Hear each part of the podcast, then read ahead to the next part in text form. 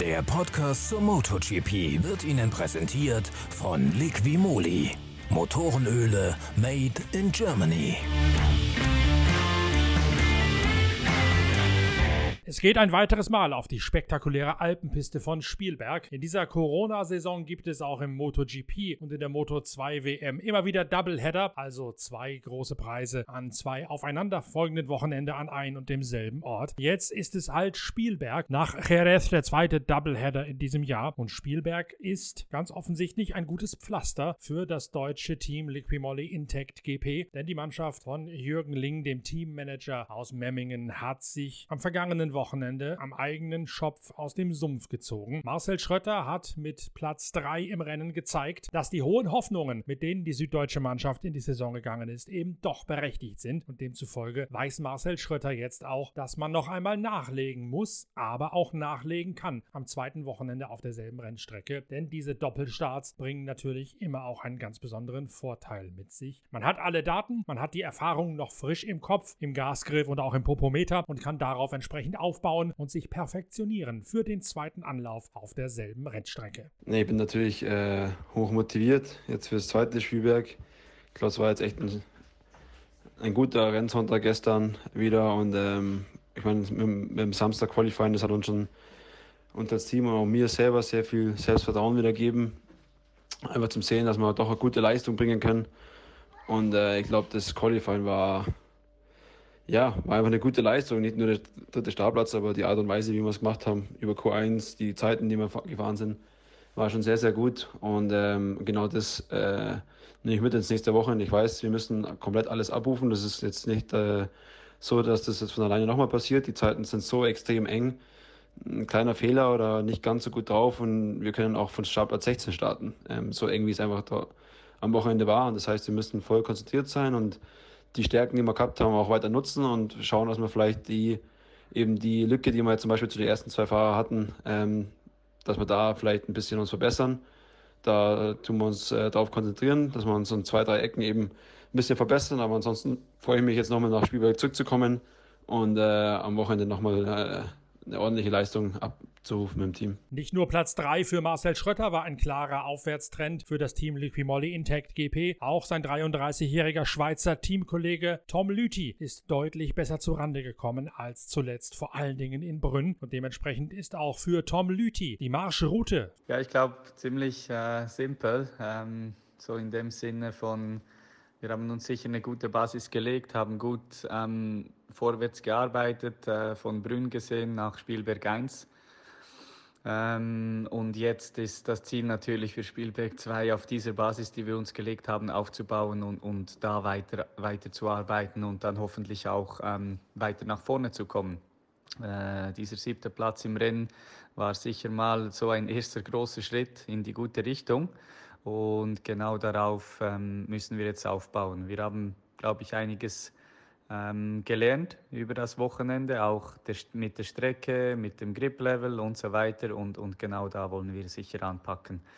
Äh, es ist sicher gut für uns, dass wir jetzt zweimal auf der gleichen Strecke fahren können, um wirklich auch weiter aus dieser schwierigen, schwierigen Phase rauszukommen.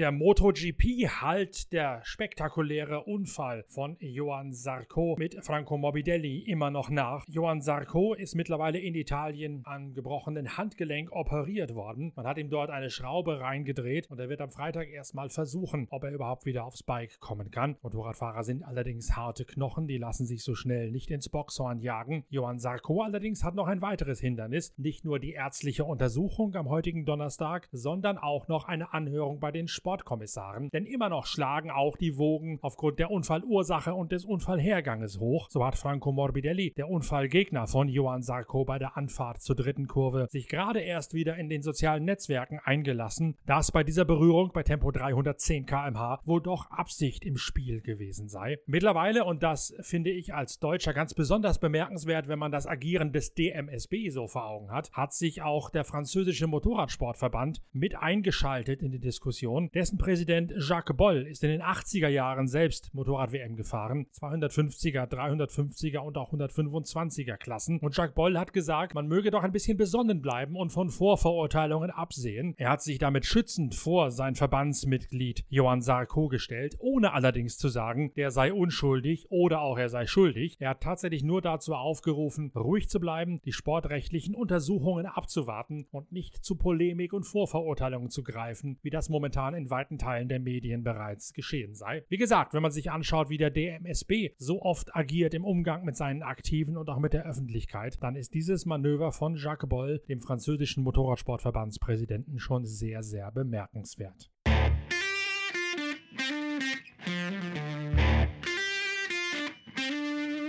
WM-Spitzenreiter Fabio Quartararo hat ordentlich Bedenken vorm zweiten großen Preis in Spielberg. Die Bremsprobleme, die ihn ganz früh im ersten Rennen und auch nach dem Wiederholungsstart geplagt haben, die, so fürchtet Quartararo, seien noch immer nicht behoben. Man hätte die Belege und die Zangen gewechselt in der Pause nach der roten Abbruchsfahne und trotzdem hätte er bereits in der dritten Runde mit allen vier Fingern richtig zupacken müssen, um überhaupt noch eine Verzögerungsleistung auf den Asphalt zu kriegen. Deswegen fürchtet berichtet der 21-jährige WM-Tabellenführer aus Nizza, dass die ganz besondere Charakteristik des Red Bull Rings in Spielberg auch am zweiten Wochenende in der Steiermark wieder Bremsprobleme für seine Yamaha nach sich ziehen könnte. Überhaupt sieht Quattararo mittlerweile eher Andrea Dovizioso als neuen ärgsten WM-Rivalen und nicht mehr seinen eigenen Markenkollegen Maverick Vinales. Vinales seinerseits hat ja in Spielberg 1 mit einer rutschenden Kupplung zu kämpfen gehabt, wollte eigentlich schon aufgeben, während Dovizioso dafür gesorgt hat, dass die Sieges Siegesserie von Ducati auf der Berg- und Talbahn in den Alpen nicht abreißt. Ducati immer noch ungeschlagen, seit die MotoGP in Spielberg gastiert. Und Quattararo hat bei einem Datenstudium zwischen den beiden Rennen bemerkt, dass die Ducati etwa einen Topspeed-Vorteil von 10 km/h im Vergleich zur Yamaha hätte. Deswegen und weil er persönlich das Gefühl hätte, er könne auf einen Angriff von Vinales auf dem gleichen Material eher reagieren als auf eine Attacke von Dovizioso mit einem Fremdfabrikat, sieht Quattararo mittlerweile Dovizioso Dovizioso als ärgsten WM-Rivalen, zumal der Italiener, der das Ducati-Team verlassen wird, auch bis auf elf Punkte an ihn rangekommen ist in der Gesamtwertung.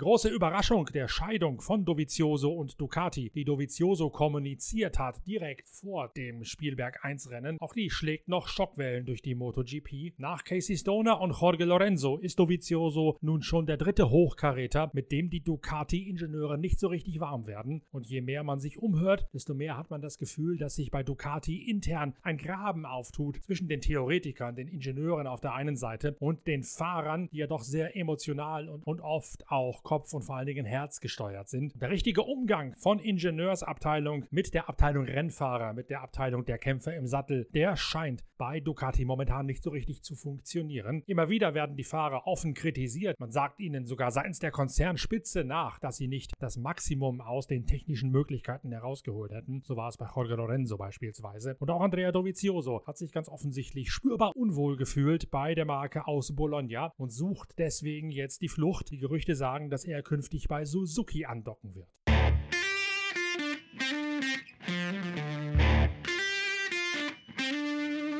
Und Suzuki ist gleich das nächste trabende Thema, auf das wir eingehen müssen. Alex Rins ist zwar noch verletzt, er fährt seit Lauf 1 mit einem ausgekugelten Schultergelenk und damit zusammenhängenden Muskelverletzungen. Juan Mir hat allerdings am vergangenen Wochenende in Spielberg bewiesen, dass auch Suzuki sehr wohl vorne mit reinfahren kann. Bis jetzt ist ja die Marke ein bisschen unterm Radar geflogen. Nun allerdings zeigt sich, dass ganz offensichtlich der Reihen 4-Zylinder auch auf den Geraden schnell genug sein kann, um gegen die V4-Motoren beispielsweise von Honda und von äh, Ducati und auch von KTM mithalten zu können. Das hat man bis jetzt immer so ein bisschen angezweifelt. Und es gibt ja in der MotoGP den großen Kampf der Konzepte. Einerseits V4-Bauweise, andererseits Reihenarchitektur wie bei Suzuki und bei Yamaha. Wir beleuchten das Ganze in einer großen Technik-Hintergrundgeschichte in der nächsten Ausgabe der Zeitschrift Pitwalk. Dort erweitern wir unsere Inhalte ja gerade auch um eine MotoGP und Moto2 Sparte. Und der Auftakt der Integration von MotoGP und Motorradsport in die insgesamt 180 Seiten MotoGP Motorsportberichterstattung in Pitwalk. Der ist auch ein großes Technikfeature über die Unterschiede bei den verschiedenen MotoGP-Konstruktionen und Konzepten. Wer das Heft noch nicht bestellt hat, der sollte das also schnell tun, denn da gibt es sowohl Insider-Informationen aus der Moto 2 als auch die große Technikanalyse aus der MotoGP-Klasse. Schaut auf die Internetseite pitwalk.de und guckt euch dort an, was wir im Heft zu bieten haben. Das steht im Blog und im Shop könnt ihr euch schon das Heft direkt bestellen. Wenn ihr das heute noch tut oder am Freitag, dann gibt es das Heft sogar noch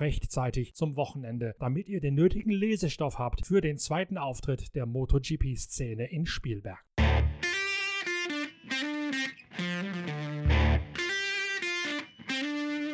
Was steht zu erwarten in den Alpen? KTM genießt Heimrecht und Brad Binder hat ja vor noch gar nicht allzu langer Zeit den ersten Sieg für die Marke aus dem österreichischen Innviertel eingeheimst. Binder gewann etwas überraschend den großen Preis von Tschechien in Brünn auf der KTM. Er hat damit in Österreich, aber auch in seiner Heimat Südafrika eine wahre Welle der Begeisterung ausgelöst. Grund genug für uns von Wheelie, dem neuen Podcast zur MotoGP, uns mal schnell mit Brad Binder zu unterhalten. Südafrika Amerika ist ja momentan sowieso in Sachen Motorsport wieder schwer auf aufsteigendem Aste. Lange Zeit war es vor allen Dingen der Offroad-Sport auf vier Rädern, der in Südafrika den Motorsport hochgehalten hat. Genil de Villiers beispielsweise bei der Rallye Dakar. Dann gibt es die boomende südafrikanische Offroad-Meisterschaft, die in Südafrika populärer ist als das DTM in Deutschland und die auch gerade erst aus der Corona-Pause wieder zurückgekehrt ist. Wie populär der Geländesport in Südafrika ist, hat man immer dran gesehen, dass auch sehr viele südafrikanische Fans mitgereist sind, wenn die Rallye Dakar im Januar stattgefunden hat. Da tauchten plötzlich mitten in der Wüste südafrikanische Flaggen auf. Dann gibt es seit dem vergangenen Jahr die Wiederbelebung der Rennstrecke in Kyalami vor den Toren von Johannesburg. Dort fand ein großes GT3-Rennen statt. Das 9-Stunden-Rennen von Kyalami ist da wiederbelebt worden, nachdem die Piste komplett renoviert wurde. Jetzt sorgt also Brad Binder dafür, dass auch der Motorradsport in Südafrika wieder einen Gang hochschalten kann. Der 25-Jährige längst auch ein Idol in seiner Heimat und der Sieg hat in Südafrika für eine wahre Welle der Begeisterung gesorgt.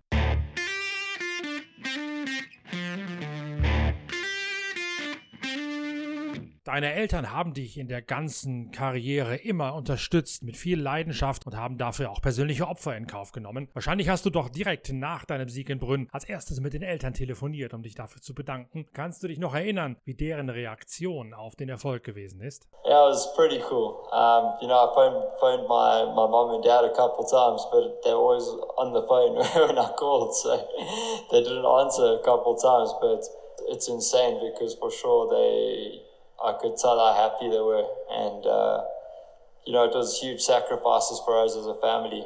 Um, well, for me, it was, I was just a teenage kid going racing and I was living my dream basically just going to be in the MotoGP paddock.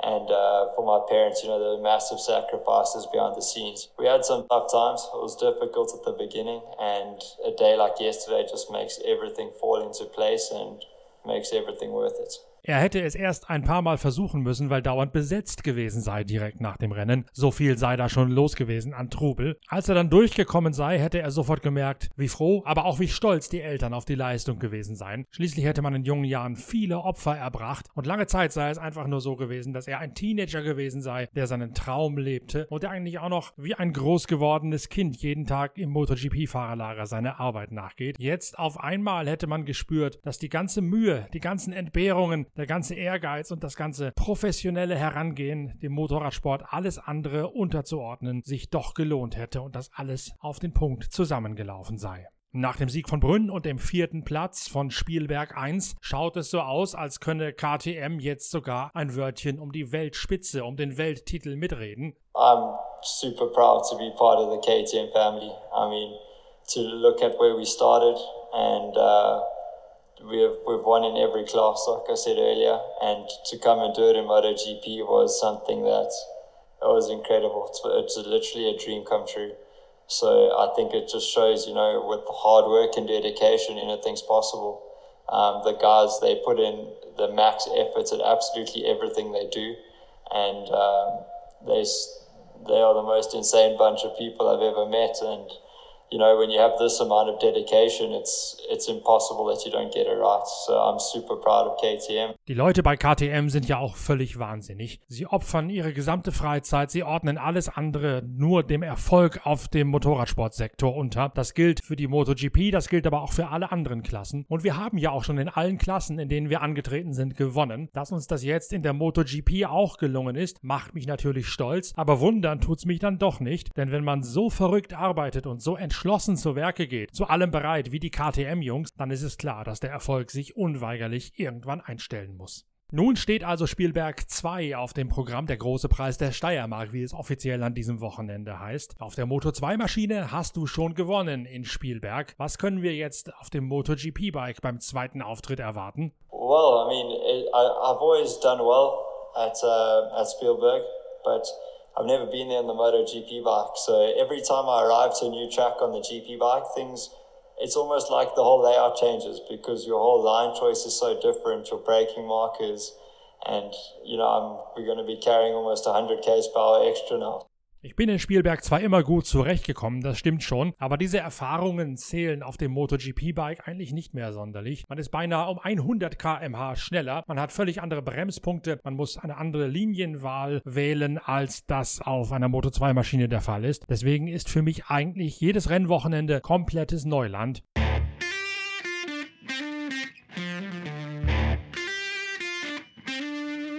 Nun wird Brad Binder, der 25-jährige Südafrikaner, allerdings davon profitieren, dass man zum zweiten Mal in Folge in Spielberg antritt. Den Effekt hat man ja bereits in Jerez gesehen. Man kennt ihn beispielsweise auch aus der Formel 1, wo es ja auch diese, Dopp diese Doppelpackrennen, diese Doppelpackrennen, diese Doubleheader gibt. Am zweiten Wochenende haben sich alle in die Daten hinein vertieft, haben sich weiter in die Abstimmungsarbeit reingefuchst und im Falle von Brad Binder auch den Fahrstil ein bisschen besser kapiert und kopieren können für das, was nötig ist, um schnell zu sein. Das heißt, am zweiten Wochenende Wochenende sind diejenigen, die am ersten noch ein bisschen harzig zurande gekommen sind, immer konkurrenzfähiger als beim Premierenrennen auf der Rennstrecke. Davon wird Brad Binder ganz sicherlich profitieren am kommenden Wochenende beim großen Preis der Steiermark. Das ganze Interview mit Brad Binder, das könnt ihr als Video sehen auf der Internetseite pitwalk.de. Also einfach pitwalk.de aufmachen, dort oben im Menü ganz rechts auf den Menüpunkt Pit Live gehen und dann das Untermenü Bilder des Tages aufrufen. Da ist die Videosektion unserer Pitwalk Collection und da haben wir das Kurzinterview mit Brad Binder vor dem zweiten Aufgalopp der MotoGP in Österreich. Passend tut das Ganze auch zu einer großen Hintergrundgeschichte in der Zeitschrift Pitwalk, die an diesem Wochenende den Abonnenten und Vorabbestellern zugestellt werden wird. Da haben wir jetzt auch die MotoGP und die Moto2 mit in den Inhalt aufgenommen und so wie es dem Stil des Hauses entspricht, auf höchst exklusive Art und Weise. Wir haben ja insgesamt 180 Seiten Motorsport-Content vom Allerfeinsten in der Zeitschrift Pitwalk. Im Motorradteil, der gerade noch am Werden und am Wachsen ist, da lest ihr nicht nur einen Vergleich von der Infrastruktur Struktur und der Technik eines Moto 2 Teams verglichen mit einem Tourenwagen-Team, das auf ähnlichem Niveau operiert. Es gibt auch eine große Technik-Hintergrundgeschichte, mit welchen Finessen das KTM-Team den ersten Grand Prix-Sieg eingeheimst hat und wie sich die Technik der Österreicher aus dem Innviertel von jener der asiatischen und der italienischen Konkurrenzmarken unterscheidet. Wer also ein bisschen mehr Hintergründe aus der Welt des MotoGP und der Moto 2 WM haben möchte, dem sei die neue Ausgabe unserer Zeitschrift Pitwalk wärmstens empfohlen empfohlen. Wenn ihr sowieso das Interview mit Brad Binder auf der Internetseite pitwalk.de unter PitLive Bilder des Tages schaut, dann könnt ihr ja da auch gleich mal reingucken, was die neue Ausgabe der Zeitschrift Pitwalk so zu bieten hat. Das steht in einem der Blogs drin und ihr könnt sie über shop@pitwalk.de per Mail oder eben über die Shop-Funktion auf der Internetseite pitwalk.de auch gleich bestellen. Wir hören uns dann mit Wheelie, dem Podcast zur MotoGP am Montag wieder mit der großen Analyse des großen Preises der Steiermark. Dann haben wir alle Hintergründe Hintergründe und alle O-Töne aus den Alpen für euch aufbereitet. Montag geht's weiter mit dem nächsten Wheelie Podcast. Wenn ihr auch Interesse an Vierradsport habt, dann schaut immer wieder auf pitwalk.de. Da gibt's beispielsweise mehr zum Indy 500 und mehr zur Rallycross Weltmeisterschaft, die an diesem Wochenende aus der Corona-Pause startet. Und das entweder als Podcast oder als Video. Und ansonsten genießt die neue Ausgabe der Zeitschrift Pitwalk, wenn ihr sie schon bestellt habt. Und wir hören uns spätestens am Montag wieder mit dem nächsten Podcast zur MotoGP mit der nächsten Ausgabe von Wheelie. Bis dahin, danke fürs Reinhören, euer Norbert Okenga.